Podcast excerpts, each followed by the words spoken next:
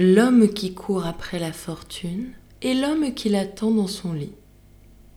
Qui ne court après la fortune? Je voudrais être en lieu d'où je puisse aisément contempler la foule importune de ceux qui cherchent vainement cette fille du sort, de royaume en royaume, fidèle courtisan d'un volage fantôme. Quand ils sont près du bon moment, l'inconstante aussitôt à leur désir échappe. Pauvres gens, je les plains, car on a pour les fous plus de pitié que de courroux. Cet homme, disent-ils, était planteur de choux, et le voilà devenu pape. Ne le valons-nous pas? Vous valez cent fois mieux. Mais que vous sert votre mérite?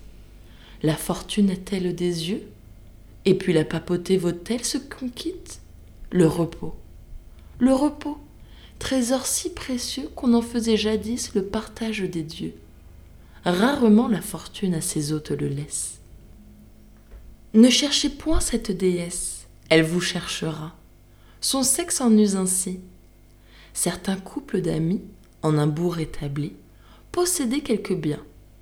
L'un soupirait sans cesse pour la fortune. Il dit à l'autre un jour Si nous quittions notre séjour, vous savez que nul n'est prophète en son pays.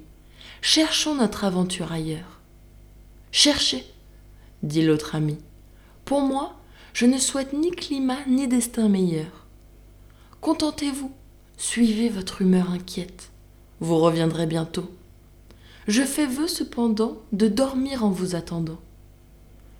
L'ambitieux, ou, si l'on veut, l'avare, s'en va par voie et par chemin il arriva le lendemain en un lieu que devait la déesse bizarre fréquenter sur tout autre. Et ce lieu, c'est la cour. Là donc, pour quelque temps, il fixe son séjour, se trouvant au coucher, au lever, à ces heures que l'on sait être les meilleures. Bref, se trouvant à tout et n'arrivant à rien. Qu'est ceci? se dit-il. Cherchons ailleurs du bien. La fortune pourtant habite ces demeures. Je la vois tous les jours entrer chez celui-ci, chez celui-là. D'où vient qu'aussi je ne puisse héberger cette capricieuse? On me l'avait bien dit, que des gens de ce lieu l'on n'aime pas toujours l'humeur ambitieuse.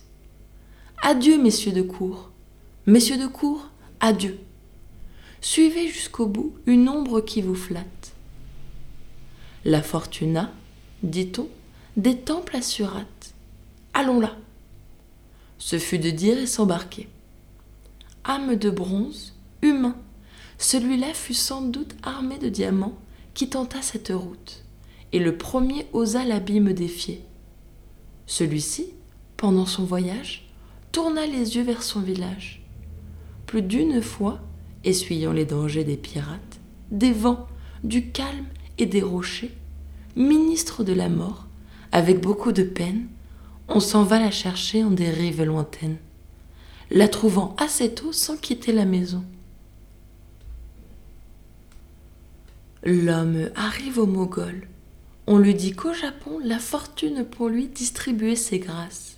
Il y court. Les mères étaient lasses de le porter, et tout le fruit qu'il tira de ses longs voyages, ce fut cette leçon que donnent les sauvages. Demeure en ton pays, par la nature instruit. Le Japon ne fut pas plus heureux à cet homme que le Mogol l'avait été, ce qui lui fit conclure en somme qu'il avait à grand tort son village quitté. Il renonce aux courses ingrates, revient en son pays, voit de loin ses penates, pleure de joie et dit Heureux qui vit chez soi, de régler ses désirs faisant tout son emploi. Il ne sait que par oui dire ce que c'est que la cour, la mer est ton empire.